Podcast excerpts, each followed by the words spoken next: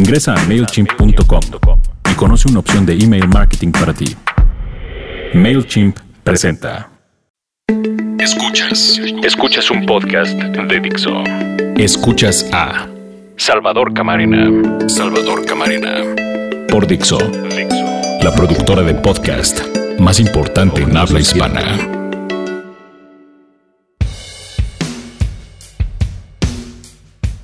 Bienvenidos a Dixo.com, soy Salvador Camarena y este podcast se llama Orden de Información. Aquí revisamos las coberturas periodísticas, aquí discutimos en torno a cómo se genera la agenda de la información. Como siempre, de verdad, muchas gracias por este encuentro semanal y siempre a sus órdenes en arroba salcamarena, eso en la red social Twitter. En esta ocasión me gustaría abordar el tema de un artículo que se publicó recientemente en el número que viene fechado con el 19 de septiembre de la revista The Economist, este prestigiado semanario británico. Ahí el artículo se llama The Two Mexicos, los dos Méxicos. Es muy, muy provocador este texto y si ustedes no lo han leído, les recomiendo mucho que vayan y en cualquier buscador ahí en internet lo encuentren, es de libre acceso. Y si leyeron alguna reseña al respecto, pues déjenme decirles que ha habido algunas muy buenas. Yo por, particularmente destacaría la de Enrique Quintana, pero ha habido algunas también muy tendenciosas. Algunas que quisieron realmente, eh, digamos, llevar agua a su molino y terminaron señalando barbaridades como que en, en efecto existen dos Méxicos, cuando creo que el propósito de la revista era precisamente el contrario el señalar lo que tiene que hacerse, lo que tenemos en este caso que hacer los mexicanos, para que haya solo un México, para que no haya un México en dos velocidades o en un México en dos circunstancias. Ya ven que luego hay lecturas muy raras de gente que tendenciosamente prefiere pensar que el problema de la obesidad, por ejemplo, es algo que se debe a que algunos sectores de la población son flojos o poco disciplinados, pero cosas que se leen por ahí. En todo caso, volviendo a The Economist, en esto que se llama de Two Méxicos, eh, desde el arranque mismo el artículo ya es muy provocador porque dice que los primeros cinco siglos, ponen una cita que señala que los primeros cinco siglos son siempre los más difíciles a la hora de tratar de establecer el imperio de la ley. Ya con eso nos podemos ir dando alguna idea de qué van a hablar en este artículo. Y van a hablar de México como un modelo que se ha portado particularmente bien a la hora de manejar su macroeconomía, pero que sin embargo tiene una serie de fracasos, singularmente, dice la revista, a la hora de erradicar la pobreza en grandes eh, segmentos de la sociedad. El caso mexicano, dice la revista, refleja las dificultades que los países enfrentan a la hora de tratar de salir adelante como naciones emergentes.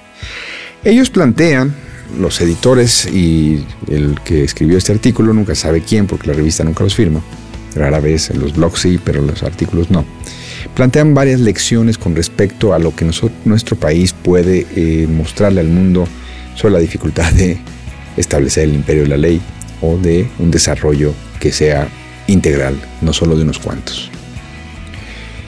El artículo destaca que México ha sido un alumno señalado, un país muy aplicado y que desde 1994, cuando se unió nuestro país al Tratado de Libre Comercio, pues ha estado cumpliendo todas las cosas que los organismos internacionales le han pedido, o sea, que es el alumno aventajado en cuanto a cumplimiento de las ideas con respecto a la ortodoxia en la macroeconomía.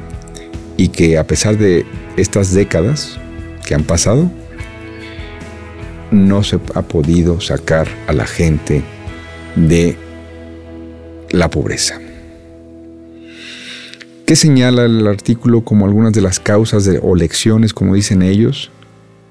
Dice que la falta de aplicación de la ley, la corrupción y los conflictos de interés, ojo, dice conflictos de interés, prevalecen entre los cuerpos policíacos, entre el sistema de justicia y en los políticos, que se supondría, dice la revista, tendrían que hacer lo que tienen que hacer para atender a las poblaciones marginales, a las poblaciones que están en la marginación. La revista subraya que la dualidad de México muestra que tener correctamente una disciplina macroeconómica es necesaria para triunfar, pero nunca, él nunca es mío, pero dicen ellos, pero no es suficiente.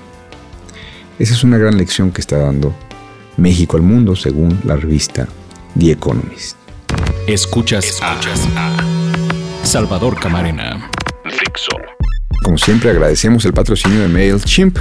MailChimp, así como Mail y chimpancé, es usado en todo el planeta por más de 8 millones de personas y negocios para diseñar y enviar avisos por correo electrónico. Obtengan más información sobre MailChimp en mailchimp.com.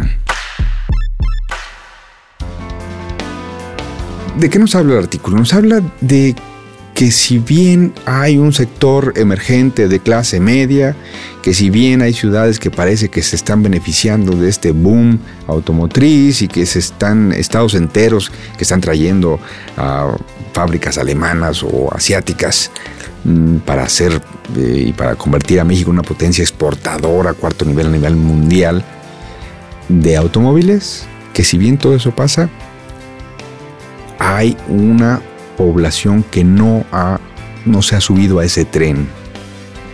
Y es una población que no ve ninguna, que no tiene ningún incentivo para volverse formal. Dice el artículo que hay muchísima gente, demasiada gente, en la economía informal. Y dice el artículo una cosa muy importante, que incluso las más robustas reformas no van a resolver rápidamente nuestros problemas. ¿Por qué?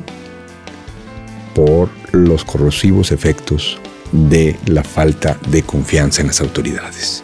¿Por qué alguien va a tener un incentivo para cambiarse al mercado formal si no ve que los impuestos que pagan los formales o pagamos los formales son utilizados adecuadamente por los gobiernos?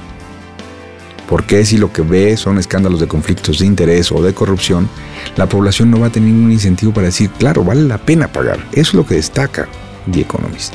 Al hablar de los dos Méxicos es, esos señores han sido muy bien portados en términos macros. Pueden ir al Fondo Monetario Internacional y decir, nosotros hemos hecho la tarea. Pueden ir al Banco Mundial y decir, nosotros nos hacemos cargo de nuestros compromisos. Pueden decir que México ha sido el laboratorio donde todas las políticas de esto llamado el consenso de Washington y esto que antes era súper vilipendiado por todos los partidos y ahora parece que ya todo el mundo lo acepta con los ojos cerrados, salvo cuando vienen crisis como la de Grecia, que todo el mundo dice, oye, quizá le estamos pidiendo demasiado a los griegos, ¿eh? Bueno, México ha sido el alumno modelo y México sigue teniendo la mitad de su población en la pobreza, lo señala The Economist, y a otra cuarta parte de su población batallando para no caer en la pobreza extrema en la que está la mitad de la población. No hay dos Méxicos, porque por ahí, insisto, hay columnistas que dicen, hay dos Méxicos. Uno, el de la Secretaría de Hacienda, que, está haciéndolo todo muy bien. Y otro, nuestro sistema de justicia. No, si el sistema de justicia no funciona, es en parte porque al conjunto del gobierno no le interesa que funcione el sistema de justicia. ¿Ustedes creen que las autoridades hacendarias de nuestro país no se dan cuenta de que a veces se están dando dinero y dinero y dinero a programas y a organismos o a instancias de procuración de justicia que no están resultando? ¿O ustedes creen que la Secretaría de Hacienda no sabe de las deudas de los estados o de los ayuntamientos?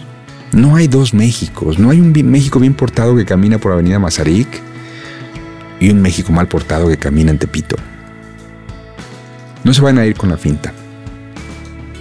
Lo que dice The Economist es, los informales de Tepito, no lo mencionan, pero es, insisto, mi lectura.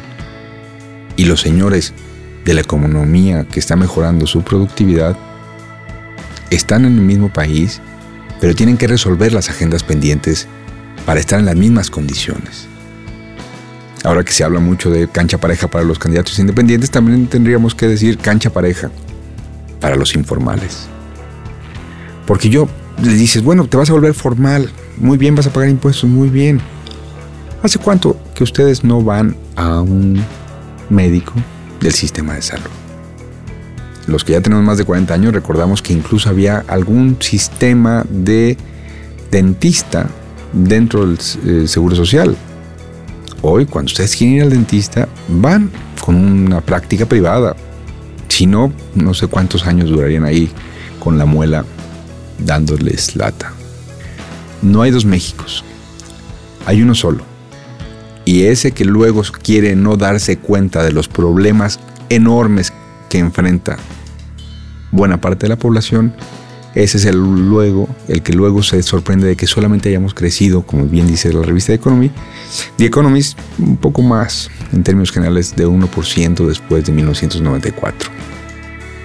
Tenemos que hacernos cargo de todas las partes de México, de toda la geografía, de todos los segmentos de la población, y entonces tenemos que hacernos cargos también de la corrupción, porque la corrupción no son unos y nosotros aparte. También todos tenemos la tentación, ¿eh? es facilismo. Todos tenemos la tentación de decir, yo no me corrompo, entonces yo, yo ya la libré. La organización ciudadana es algo que debería darse en mayor dimensión en nuestro país a la hora de tratar de entender caminos o mecanismos mediante los cuales podría cambiar el rumbo de la nación. De tu México es muy provocador. Sobre todo en esta semana, o fue la semana pasada, la semana pasada en que hubo noticias de que subió la informalidad, de que cayeron las exportaciones.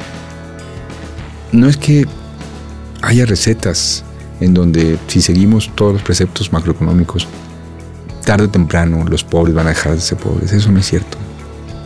Y lo que nos recuerda el día Economist es que pues cierta disciplina es necesaria, pero no es suficiente. También hace falta creatividad, también hace falta, pues, esa palabra fue muy maltratada, pero solidaridad. También hace falta el imperio de la ley. Porque luego el México que cree que está haciendo bien las cosas es el que más se sale con las suyas porque puede comprar buena parte del sistema de justicia. Soy Salvador Camarena, los invito a leer de Tu Méxicos. Salió el 19 de septiembre, entonces está en cualquier buscador de internet. Y por supuesto los invito a que la próxima semana nos encontremos aquí en Orden de Información, en la plataforma de Dixo.com.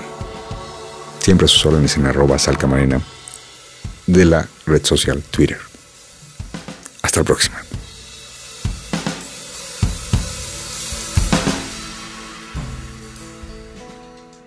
Ingresa a MailChimp.com y conoce una opción de email marketing para ti. MailChimp presentó Escuchaste a Salvador Camarena, un podcast más de Dixo.